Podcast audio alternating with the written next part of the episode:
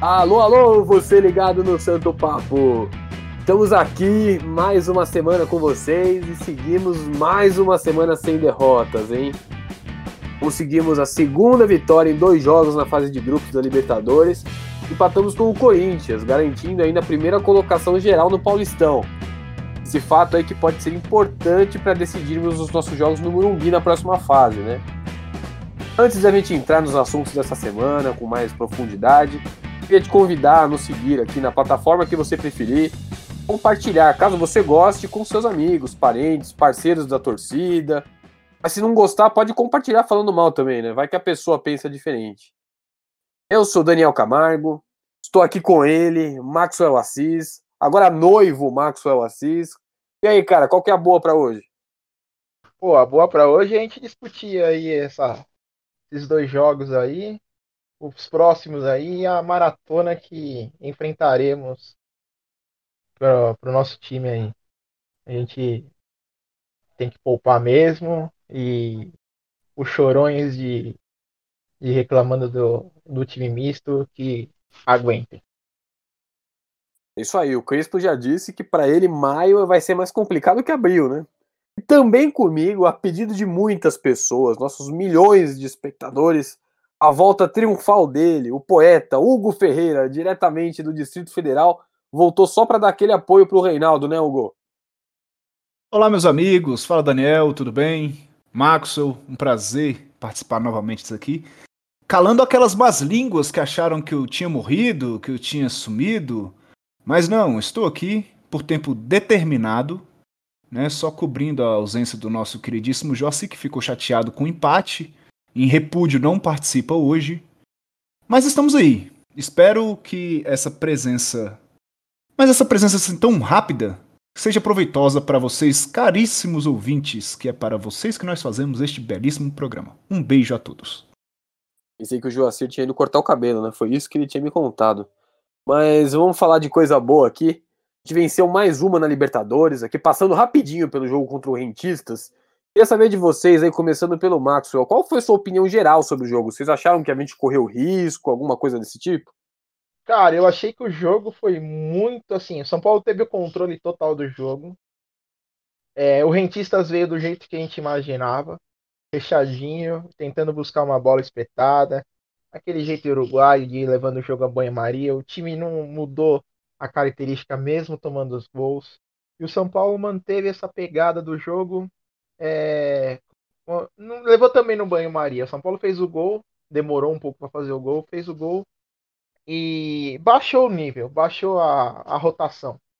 E aí foi até que o Crespo falou, a gente não, não precisava jogar freneticamente, igual eh, para ficar pressionando, fazer dois, três, quatro, cinco. Não, fez o suficiente. Eu achei que tirando aquela falta lá, foi o único lance perigoso do jogo do, do Rentista. São Paulo teve o total controle do jogo, não, não teve nenhuma ameaça. Acho que foi uma partida segura. Você, Hugo, achou que o São Paulo jogou o que precisava, né? A gente já sabia que não ia ser fácil, não foi fácil, mas também não correu muito risco de perder, né? É, eu acho que a palavra que define é justamente controlado, né? Foi um jogo é, teoricamente controlado para o São Paulo. Não quer dizer que tenha sido fácil. Foi um jogo difícil. Rentistas, é, especialmente ali na sua fase defensiva, na sua organização defensiva, complicou um pouco ou complicou bastante até para o São Paulo conseguir penetrar ali, é, fazer o gol. E depois que fez o gol, as coisas melhoraram. Ah, o toque de bola foi melhor, acho que até a paciência da gente ficou um pouco mais estabilizada, a gente ficou mais tranquilo com, com o gol. Se tivesse ah, ido para o segundo tempo com 0 a 0 a pressão seria um pouco maior, o nervosismo e coisas desse tipo. Mas o gol facilitou as coisas é, e tivemos também poucos sustos, ao contrário do que muitos pensaram, né? Talvez aquele velho trauma são paulino de não matar o jogo e sofrer o um empate em qualquer momento. É, talvez a gente tenha vencido isso. Espero que tenhamos vencido, que a gente possa ter um pouquinho mais de confiança no time. Não estou sendo o cara mais otimista do mundo, porque os caros ouvintes sabem que eu não sou assim. Mas eu acho que a gente pode dar um voto de confiança neste momento, nesse contexto, nessa situação que a gente vive, o Crespo tem feito um bom trabalho e os jogadores têm mostrado brilho, né, vontade, é, tem jogado o suficiente para ganhar jogos ou não perder jogos, recuperar partidas, como foi o caso também contra o Corinthians no finalzinho. É, já vamos mudar então para o jogo contra o Corinthians, que vai ser o tema principal desse podcast. É, o São Paulo vem somando pontos aí, ganhou no mês de abril inteiro todos os jogos, justamente para quando chegasse momentos onde precisasse optar por colocar um time principal ou um time um pouco mais mesclado, esses pontos desse jogo não fizessem falta e o São Paulo tivesse o time mais inteiro para quando precisasse jogar mais. Então já vou perguntar aqui para vocês, eu até já imagino a resposta dos dois, mas foi correto, né, poupar assim, vocês são o Crespo, vocês fariam o mesmo, né? Ah, eu faria o mesmo. Teria feito mesmo. Até acho que poderia até poupar mais, eu pouparia até mais até. Mas fez uma a escalação foi OK. É, o jogo mesmo da semana forte tem que ser quarta-feira tem que jogar com os titulares e eu achei super correto a postura do Crespo. E vem mais, né? Vem uma puta maratona agora. Então, para mim, a atitude foi correta. Dane-se o tabu. Pensar no planejamento. É, eu, eu, sigo a mesma linha, né? O, o pessoal do, do, nosso grupo, né? Os nossos amigos que, que a gente discute bastante em off, né? Sobre o futebol, sobre o São Paulo e coisas do tipo. Nem todos concordaram muito, porque tem a questão do peso de um clássico. E assim, nenhum de nós aqui recusaria a oportunidade de vencer o Corinthians. Eu acho que deixaria muita gente satisfeita. Mas diante do planejamento, o calendário, como o Maxwell trouxe aí, é, era necessário dar, mesmo que minimamente, uma poupada em alguns jogadores para o batidão que vem em seguida. A gente já emendou aí, como você disse, Daniel, nove jogos em abril, na verdade, oito jogos em abril e o último jogo deste domingo barra segunda, porque ele acabou já no outro dia, né, completando o nono jogo em sequência em apenas 22 dias. É uma, uma questão complicada, e nessa sequência o São Paulo conseguiu vencer oito e empatou somente esse último com o Corinthians. Era necessário, sim, é, dar um refresco para alguns jogadores, e por que não testar outros também? A gente pode ver aí o Nestor jogando um clássico, a gente pode ver ah, como se comportou o Wellington também jogando um clássico pela primeira vez assim ah, neste nível né, profissional. A gente teve também os testes de novo do Bueno no ataque. A gente viu o Igor Gomes, que parece não se encaixar tanto neste momento. Uh, Igor Vinícius pela ala direita, no lugar do Daniel Alves. Enfim, foi uma oportunidade interessante de um jogo duro, ver como é que está o nível dos nossos jogadores, caso a gente precise usá-los, né? Então eu ac acredito que o, o Crespo fez muito certo, sim, em poupar. No final das contas, não deu nada errado, né? Talvez a gente até pensasse, poxa, vamos perder de novo pro Corinthians Itaquera. E não foi assim. Ainda bem, no final, conseguimos o um empate, que mostra também uma outra característica do time, que há muito tempo a gente não via, que é se incomodar com perder, né? Estar atrás do placar. E isso é interessante. Recuperar um resultado que já estava tido como perdido e dar mais tranquilidade de novo. Eu acho que o torcedor fica um pouco mais calmo e já pensa na quarta-feira para o jogo que de fato vale a pena. Ao contrário do jogo contra o Corinthians, que, apesar de ser clássico, era para cumprir tabela, o jogo da Libertadores já pode definir muito da nossa posição. Se a gente ganha essas duas seguidas, já estamos basicamente classificados e ainda em primeiro lugar com duas rodadas de antecedência. Então, são jogos importantes. Lembrando que a gente vai encarar um jogo fora de casa.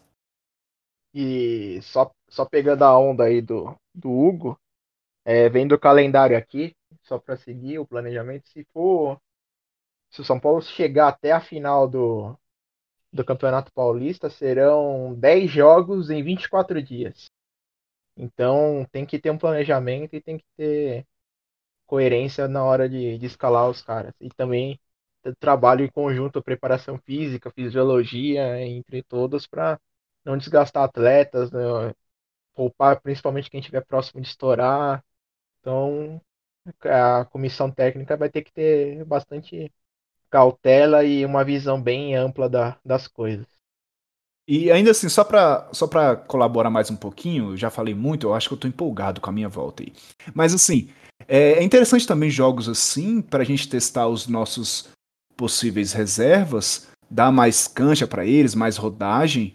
E assim, o Galeano também, que eu não citei, teve a oportunidade de jogar um clássico também na equipe principal.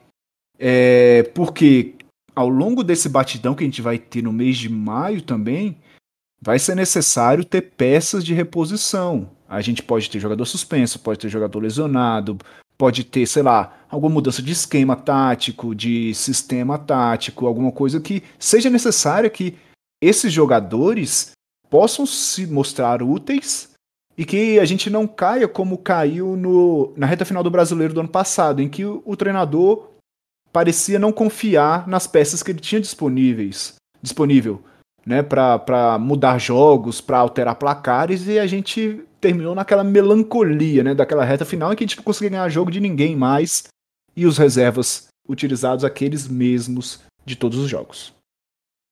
Ai, que saudades, né, dele tirando um zagueiro e colocando um atacante. É, eu partilho da opinião de vocês, ela levou além, né? O Maxwell disse da sequência de jogos, o Hugo falou a importância de dar cancha, também concordo. Acho que é legal botar uns moleques aí para tomar peitada, para tomar entrada dura. Esses moleques aí tem que ir pegando o ritmo, porque no futuro próximo eles vão ser titulares do São Paulo, né? E até pensando também no lado um pouco financeiro, já que o São Paulo tem dívida, esses moleques provavelmente vão dar um pouquinho de respiro né, a elas. Agora, eu também acho que assim, é, dada essa sequência, o São Paulo tem na ala direita um jogador de quase 38 anos. O São Paulo tem um Lisieiro que teve a carreira inteira, né, até agora, com problemas físicos. Luciano e o Pablo se machucam demais. O Benítez no Vasco ficou mais machucado que jogando. Então, são jogadores que já têm um pouco de propensão a, a se lesionar. Então, também eu acho que nesse caso todo cuidado é pouco. Mas vamos agora falar do jogo. Fala aí, Hugo. É, só lembrando que a gente já tem o Éder lesionado, né? Que poderia ser é, um, então.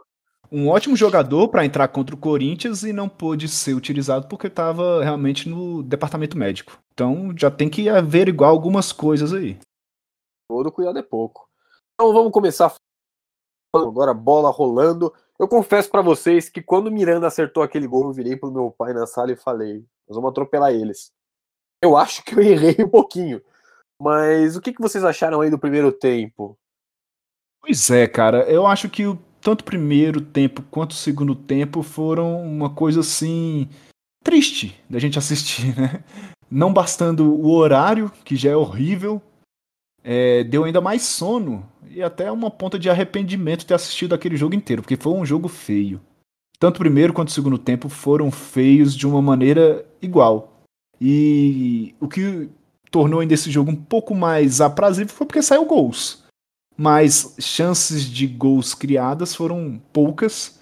Tanto o gol do São Paulo quanto o gol do Corinthians foram em jogadas bastante esporádicas. Né? O São Paulo fez um gol com Miranda de cabeça, né? Uma bola parada. O Corinthians, pô, o Luan tirou aquele gol da cartola. Ele tirou a, a, o dia mesmo para fazer aquele gol que ele não fazia há mil anos tirou aquele momento para fazer um golaço, numa jogada também um pouco confusa ali, teve uma falta no Arboleda que o juiz não deu, aí o Piton bateu o lateral rápido, pegou todo mundo desatento e a bola sobe pro Lâmpada e acertar aquele chute que possivelmente ele não acerte por um longo tempo. Só a ironia aí, sem querer cortar, o juiz também parecia que tava com um pouquinho de sono também, não tava afim de apitar muito alguma coisa, né? Tava não, deixando cara, passar bastante coisa. O, o, horário é horrível, eu imagino, pô, Assim, a gente entende que é jogador profissional, mas, cara, jogar 10, 11 horas da noite, até mesmo o corpo, não, não deve ser muito. É, é, não é comum, certamente não é comum, ainda mais nessa pandemia que a gente tem tido poucos jogos nesse horário, assim, né? E talvez você possa até falar melhor, Max, como é que o corpo se comporta com uma com uma, um estímulo diferente do que é o habitual. Então, talvez o, o, o ritmo seja um pouco menor mesmo. A gente também tem que enaltecer que o Mancini, por incrível que pareça, ele fez uma, uma bo um bom jogo naquilo que era disponível para ele, possível a ele, e até o cargo dele estava em jogo. Ele complicou muito para o São Paulo, complicou demais. É, fez um esquema espelhado, tanto no primeiro tempo quanto no segundo tempo, dificultou as melhores tentativas do São Paulo pelo lado, pelo meio.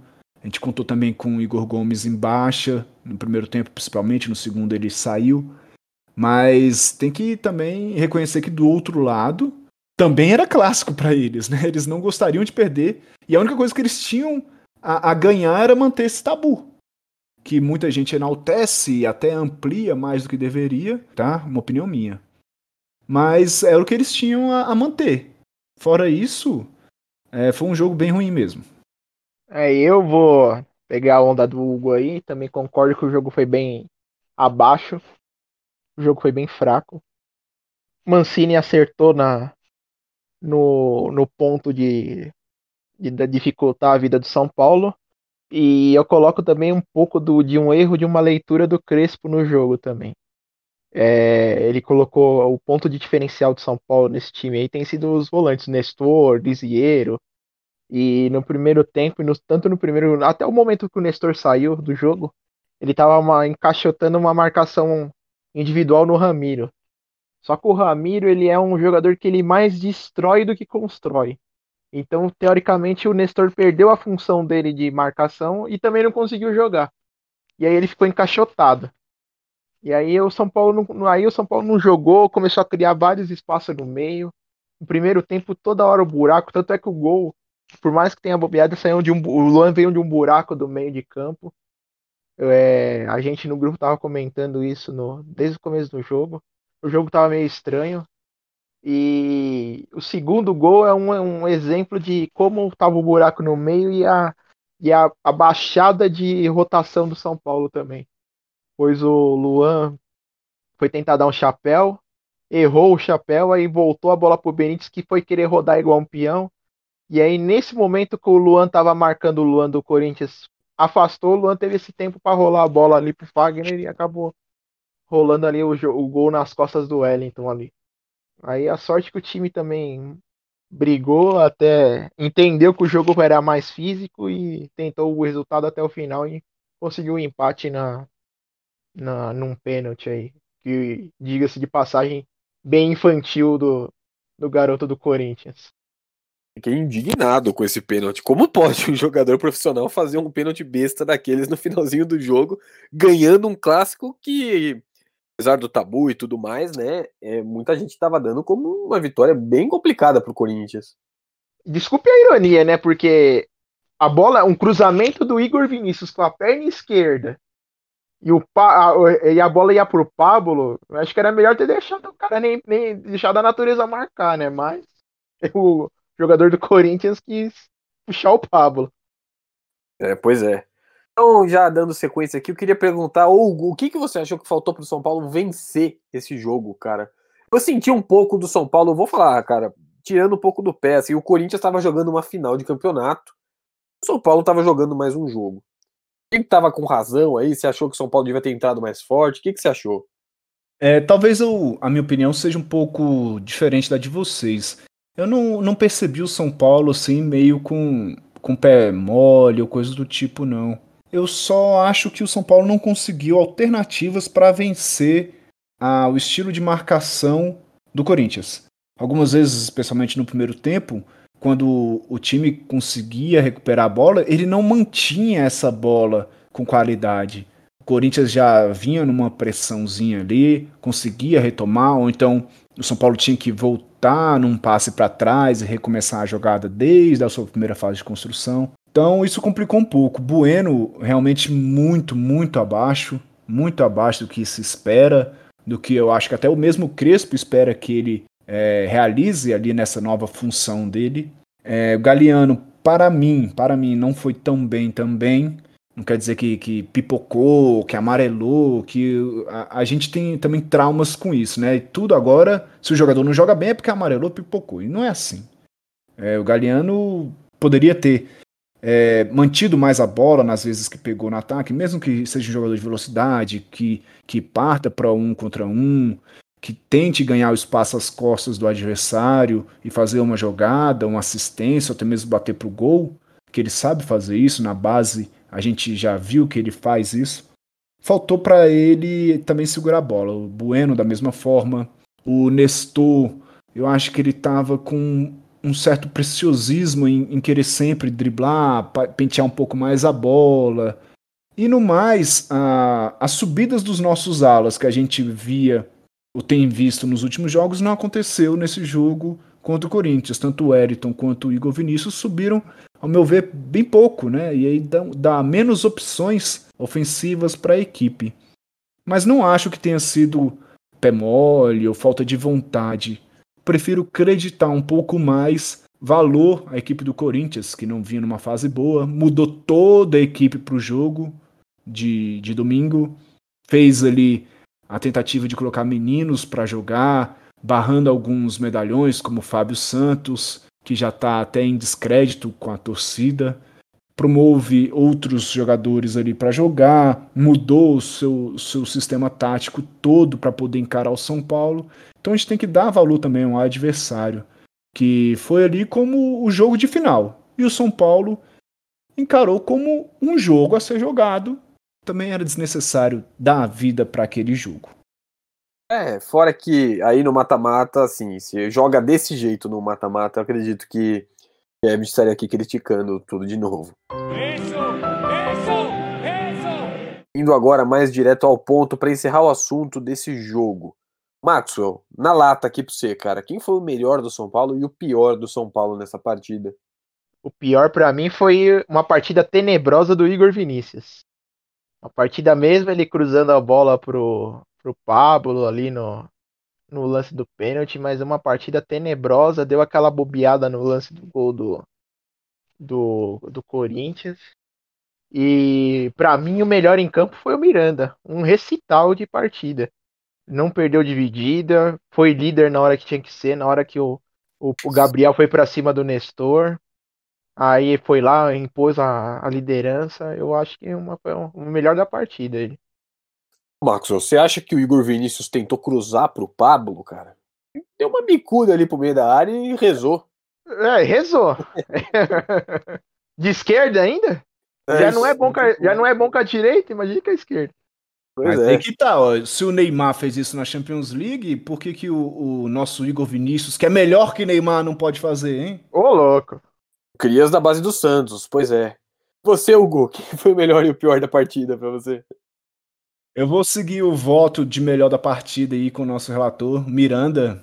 Cara, não, não parecia que o Miranda tava, sei lá, quantos séculos sem jogar. Não parecia que ele tinha vindo da China. Não parecia que ele tava entrando em forma ainda. O Miranda foi dono dessa defesa. Ele, ele bloqueou jogadas, ele ganhou pelo alto, ele fez gol, ele demonstrou liderança, categoria em tantas é, coberturas que ele tinha que fazer, saindo pelo lado, até mesmo com, com passes de, de, de, rompimento né, de primeira linha, ele tinha isso, ele buscava um passe um pouco mais direto ali para o meia, é, sem passar muito naqueles passes entre os zagueiros. Então o Miranda jogou com uma qualidade incrível. De todos uh, os grupos que eu faço parte de futebol, é, todos elogiaram demais a partida do Miranda. E, pasmem, já cogitam até a possibilidade dele ser convocado para a seleção brasileira. Que eu já eu acho. falar isso. Teve eu gente acho, falando. É, eu acho um, um, leve exagero, né? Porque ele tá começando, recomeçando agora, né? Mas vamos ver lá para frente. Categoria ele sempre teve. É notório isso, claro. Não fez sucesso na Europa à toa. Ainda bem que ele tá pro nosso lado. Ainda bem que ele está bem e deve ser figurinha carimbada aí também para os próximos jogos, especialmente na Libertadores. Já o pior, pior da partida, dúvida cruel. Temos aí Igor Vinícius, Igor Gomes, Vitor Bueno. É, eu acho que eu vou votar no Vitor Bueno. É, aquela falta de intensidade dele, que já é habitual, foi um pouco marcante também. Algumas bolas em que ele podia é, atacar mais a área quando a bola estava nos corredores laterais e ele segurava muito para receber a bola atrás ou então escondido numa marcação. Falta um pouco mais de atitude para ele. Teve uma bola em que infelizmente sobrou no pé esquerdo dele para ele bater pro gol, aí ele bateu nas mãos do Cássio. Talvez estivesse no pé direito, aquela bola poderia ser caixa, porque ele tem um chute muito bom. Mas eu acho que faltou um pouco mais de intensidade dele, de entrar no jogo mesmo com a vontade de decidir mais do que para os outros dois que eu citei aqui. Então meu voto para o pior da partida vai para o Vitor Bueno. Olha só, hein? Pela primeira vez, acho, na história desse podcast, a gente não vai chegar num consenso, ou pelo menos numa maioria, porque o meu vai pro Igor Gomes. Igor Gomes foi nulo. Não, você não consegue lembrar de um lance do Igor Gomes no jogo contra o Corinthians. De nada, não tocou na bola. Quando tocou na bola foi para trás ou perdeu. Não sei o que está acontecendo com o Igor Gomes. E olha que eu sou um dos maiores defensores dele, a torcida tricolor. O melhor da partida, vou acompanhar os dois aí, não tem como fugir. O Miranda joga de terno. Isso, isso, isso. Avançando aqui agora o assunto. Quarta-feira temos outra guerra campal, batalha campal contra o Racing lá na Argentina. É um time que não está nos seus melhores dias, né? Não está tão bem. Tem o Mena na lateral esquerda, mas eles é um time argentino, né? Um jogo fora de casa nunca é fácil. Joacir não está aqui, mas eu estou muito bem servido aqui de duas pessoas que conhecem bastante o futebol argentino. O que a gente tem que se atentar? O que esperar desse Racing, desse jogo? Olha, a gente tem que esperar, independente da fase do Racing, que não é das melhores. Inclusive perdeu para o Central Córdoba no, no, domingo aí, no, na Liga Argentina. A gente tem que esperar, né, independente é time argentino, e é um time argentino em jogo de Libertadores é aquele jogo tinhoso, é aquele jogo que você não pode dar brecha para pra nada, você qualquer coisinha tem confusão, tem pezinho solto, tem mão que sobra, tem catimba, por mais que mudem, mudou algumas coisas, mas tem aquilo, aquela coisa de, de malandragem, então a gente tem que jogar, é aquele negócio, tem que jogar 100% ligado. 100% ligado, atento e bastante com bastante intensidade para conseguir o resultado, um resultado positivo aí na, no grupo aí que já encaminharia praticamente a classificação para a próxima fase. Não só intensidade, mas eu imagino que o São Paulo tem que ter bastante inteligência e calma também para poder vencer o Racing. A gente vai em busca da vitória mesmo. O Crespo é um vencedor por natureza, né? Ele ele almeja vencer jogos para a carreira dele, para os times que, que ele treina, que ele jogou, sempre buscou a vitória e não acredito que será diferente também na quarta-feira, dia 5, às 19 horas, lá no El Cilindro. É, o Racing, apesar dessa fase que não é das melhores mesmo, o Rampise, o treinador, não está confortável no cargo, ele sofre pressão da torcida e da própria diretoria mesmo a dar resultados. Chegam a criticar até mesmo os métodos de treinamento dele, dizem que são treinamentos de baixa intensidade, que não consegue identificar realmente o que ele espera de uma equipe. É, mas o fato é que ela não joga um futebol agradável né, para os torcedores e para a diretoria, e ele está meio que na corda bamba. É, o Maxwell trouxe a informação de que eles perderam o último jogo pela Copa da Liga Argentina e aí ver as chances diminuírem de classificar para a próxima fase. Terão outro jogo domingo em que podem vencer e aí se classificar. Mas uh, não será jogo fácil, mesmo com toda essa situação. Eu acredito que num jogo difícil, complicado, o Racing é o segundo do grupo, tem quatro pontos. Se por acaso ele vencer o São Paulo, ele dá um passo muito largo para poder classificar para a próxima fase da Libertadores. Então é um jogo crucial para eles, porque depois eles vão ter que brigar no mano a mano com o próprio Rentistas, né, que vai jogar contra o Sporting Cristal e a gente imagina que eles possam vencer e aí empataria quatro pontos para os dois. É, então vai ser um jogo difícil. Informações: o Racing tem a volta de Enzo Copetti, que é o atacante principal da equipe deles, é o artilheiro da equipe, uh, junto com o Shankalai, com três gols cada. Estava de fora, já ficou no banco no último domingo, deve voltar para jogo. E aí a gente tem uma possível escalação num, num 5-4-1.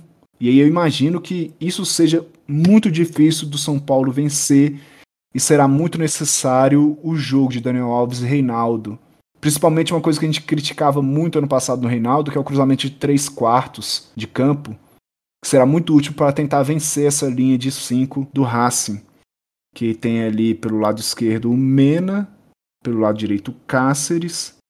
Eles também têm a ausência de um zagueiro, né, que é muito importante, o Orban, Ele foi expulso contra o Sport Cristal. E aí deve entrar o Cigali, que já tinha cumprido suspensão também contra o Rentistas, Domingues e Martinez ali fechando o trio de zaga. Para destaques da equipe, para a gente ficar de olho, e aí serve até não só para o São Paulo, mas para outras equipes brasileiras que estejam interessadas no volante. Muito provavelmente o Julian Lopes jogue um volante, um meia central ali de 21 anos, está começando a engrenar na equipe, né, a ter alguns minutos a mais, deve jogar. Já falei aqui dos dois atacantes, o Copete e o Chancalay. Temos também Ignacio Piatti, 36 anos, aquele Piatti mesmo. Meu Deus! Sim, sim, Piatti. Tem, tem também o Civitanite, não sei se você lembra dele, que já tem 480 anos também. Perdeu pro Corinthians, não foi? No, na final do, do, com Boca? Sim, tava lá também. Só do desfalque do Orban, eu achei que a gente ia matar a zica do Tigre com ele jogando, mas pelo visto não vai, vai ser no Morumbi mesmo que, que vai matar a zica com ele. Exatamente, tem que ser pra lá. E aliás, essa zica do, do, do Tigre tá complicado pra gente, né? Vamos, vamos tirar essa canseira aí. É, além disso, é importante a gente salientar que como, como que o Racing gosta mais de jogar, como é que ele se sente mais afeito de jogar. O que pode complicar a gente o jogo pelos corredores laterais. Eles buscam muito jogar por ali.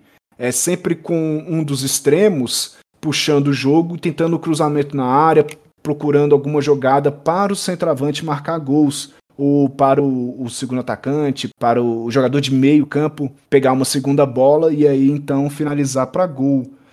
Reinaldo, Léo Pelé, Daniel Alves, Arboleda tem que tomar muito cuidado. O jogo deve ser muito pelos corredores laterais. E eles têm um jogo aéreo que pode complicar para a gente. Então, a atenção da zaga vai ser fundamental nas bolas paradas, nas bolas cruzadas, mesmo em bola rolando.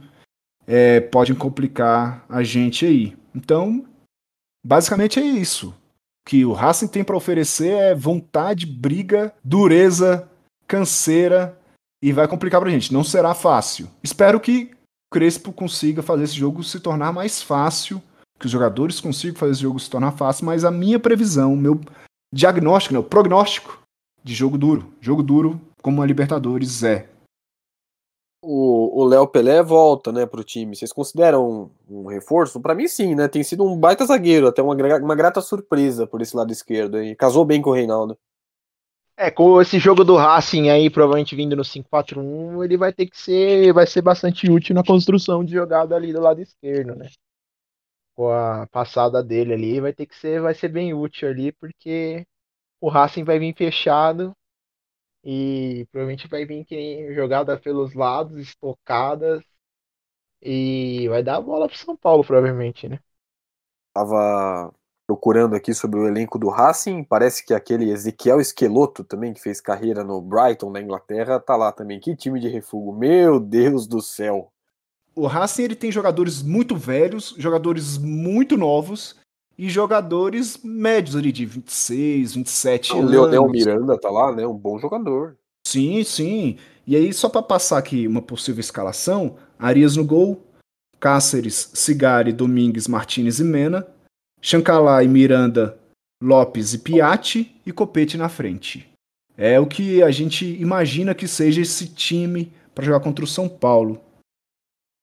Vamos ver, né? Aproveitando para vocês aqui, o empate para vocês seria um bom resultado?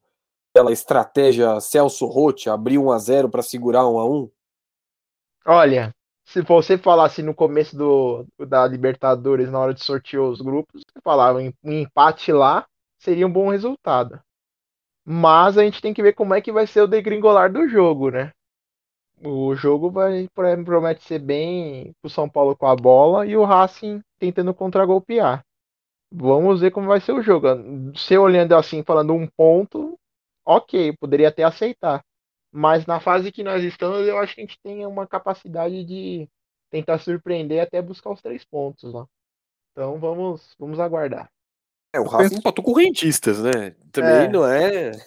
E sofreu para ganhar do Sporting Cristal, também não é aquela maravilha. É, é, que nem, é, é que nem a turma fala, né? O argentino ele não liga muito para para essas fases, né? Ele não liga muito para melhor campanha, para essas coisas, ele liga pro mata-mata, né? Então, às vezes, eles não fazem aquelas campanhas trancos e barrancos e chega no mata-mata engolindo, né? Mas vamos aguardar. É, e eu penso como o Maxwell. É, eu acredito que dá para vencer sim, mas vai exigir paciência, vai exigir um pouco mais de inteligência do São Paulo, como foi contra o Rentistas, que muitos davam como jogo ganho e não foi bem assim. Né? Foi um jogo complicado, eles complicaram ali, né, na, na defesa deles para que o São Paulo pudesse entrar. O Racing eu não imagino que seja diferente. Já teve dois jogadores expulsos nessa Libertadores, um em cada partida. Muitos amarelos no jogo contra o Sporting Cristal. Então, se precisar bater, vão bater. Se precisar ser expulso, vão ser expulsos. Um perigo até pro Luciano, que ele anda tão esquentado. Espero que o gol contra o Corinthians possa ter dado uma aliviada na, nas tensões dele. Mas vai ser um jogo duro, difícil, e eu espero a vitória. Claro que tudo vai depender de como será o desenrolar do jogo, e no fim das contas, um empate fora de casa é aquela máxima, né? Você ganhando em casa, empatando fora, você tá muito bem. Então, no fim das contas, o um empate não deve ser tão ruim. Só não pode perder. Aí é complicado. Perder fica complicado porque eles, eles ultrapassam a gente na pontuação. Eles estão com quatro pontos, iriam a sete, o São Paulo permaneceria com seis, e aí teria uma obrigação a mais de vencer já na outra partida para recuperar isso e etc. Então, eu acredito que a vitória é o fundamental para esse jogo. Sim, uma derrota. Eu acho que uma derrota é, na quarta é, obrigaria o São Paulo a ter que mudar o planejamento do jogo contra o Rentistas que teria talvez que talvez se ganhasse faz conta ganha do Racing lá e ganha do Racing no Morumbi contra o Rentistas você pode até pensar em poupar alguns jogadores para jogar no contra o Rentistas lá mas se de repente derrota, uma derrota aqui já muda o planeta para onde vai ter que ir de titular lá eu acredito na vitória do São Paulo se eu, porventura acontecer um empate também não vai ser o fim do mundo o São Paulo vai seguir muito bem inclusive na Libertadores e nessa temporada isso! Isso! Isso! É, só para a gente dar uma pincelada e já fechar os assuntos aqui, contra o Mirassol, acho que é poupar de novo, né, o time. Independente do que acontecer. Ah, tem nem que ah, questionar, contra o Mirassol, cara. Contra o Mirassol é time C. É, então, também acho. Mirassol não é pra pôr nem o reserva, é pra colocar, dar é rodagem é pra aquela bancada. É time... Isso, Beraldo, é. Patrick. É, Patrick, Thales essa galera e deixa, deixa os marmanjos pra, pra jogar Libertadores. Vou falar até uma heresia. Não colocaria nem o PR no gol, colocaria, colocaria, colocaria o Thiago Couto. Ah, pode ser também. O PR não, não vai muito mais do que a gente já viu, não. Bom, a gente já passou por tudo que aconteceu nessa semana, já projetamos os próximos dois jogos do São Paulo, bem rápido, né? Sobre o Mirassol, é verdade. Mas o que a gente quer saber mesmo é a Libertadores. Agora eu queria pedir aqui para o nosso grande Maxwell Assis dar suas considerações finais aqui do programa de hoje. Pô, queria agradecer ao, ao, a você, Daniel, ao nosso Hugo pela sua volta aí, por tempo cronometrado. Um abraço ao Joacir aí, que deve, deve estar puto, mas tenho certeza que vai ouvir a gente. E um abraço a todos aí que ouçam podcast e sigam a gente na, em todas as redes sociais e vamos São Paulo, vamos vamos buscar alguma coisa esse ano aí. Planejamento promete. Tá na hora, né, Maxwell? Ô, tá. Hugo, que satisfação de ter você de volta. Obrigado pela sua presença. A gente sabe que você está sempre editando, né, o, o, programa, mas ter você aqui é sempre muito bom. Volte sempre, hein, uma, cara. Uma presença inenarrável. Exatamente. Rapaz, mas quantas lisonjas falsas, hein? A gente fica feliz de ter amigos que mentem para deixar a gente alegre. Mas assim, é, é um prazer de fato estar tá aqui de novo, mais uma vez, né? Dando um, um, um tempinho aí por conta de afazeres pessoais, estudando para as provas que nunca saem, inclusive a prova já foi adiada de novo. E eu estou muito revoltado com isso. O povo acha que a gente não tem nada mais a fazer da vida, que a gente não tem planos. Mas o nosso caro ouvinte não tem nada a ver com isso. Então espero que tenha sido uma participação legal, que a gente possa uh, ter dado a você, caro ouvinte, boas informações, uma conversa bacana, respeitando todo mundo. E torcendo para que o São Paulo possa se tornar finalmente ou voltar a ser vitorioso. Há quantos e quantos anos estamos esperando por isso? Vamos lá, vamos confiar no Crespão. Estamos fechados com o Crespo. Daniel Alves também dá a volta por cima até o momento, sendo um dos destaques da equipe na temporada. A gente vê aí Pablo perfilando bem, olha só, Pablo dando esperanças a gente. Isso é incrível. E aí a gente fica aí torcendo pelo melhor. É um prazer de novo estar aqui com vocês, Daniel, Max, o Joaci, que certamente nos ouvirá e dará alguns pitacos sobre o que falamos aqui hoje. E sempre bom participar, falar daquilo que a gente ama, que é o São Paulo. Ainda mais nessa fase que é boa, então a gente tem que aproveitar enquanto a fase é boa, né? Um beijo a todos, fique com Deus, até uma próxima. Não sei quando, mas até uma próxima. Um abraço também para o Joacir, que com certeza vai corrigir a gente de um monte de besteira que falamos do Racing.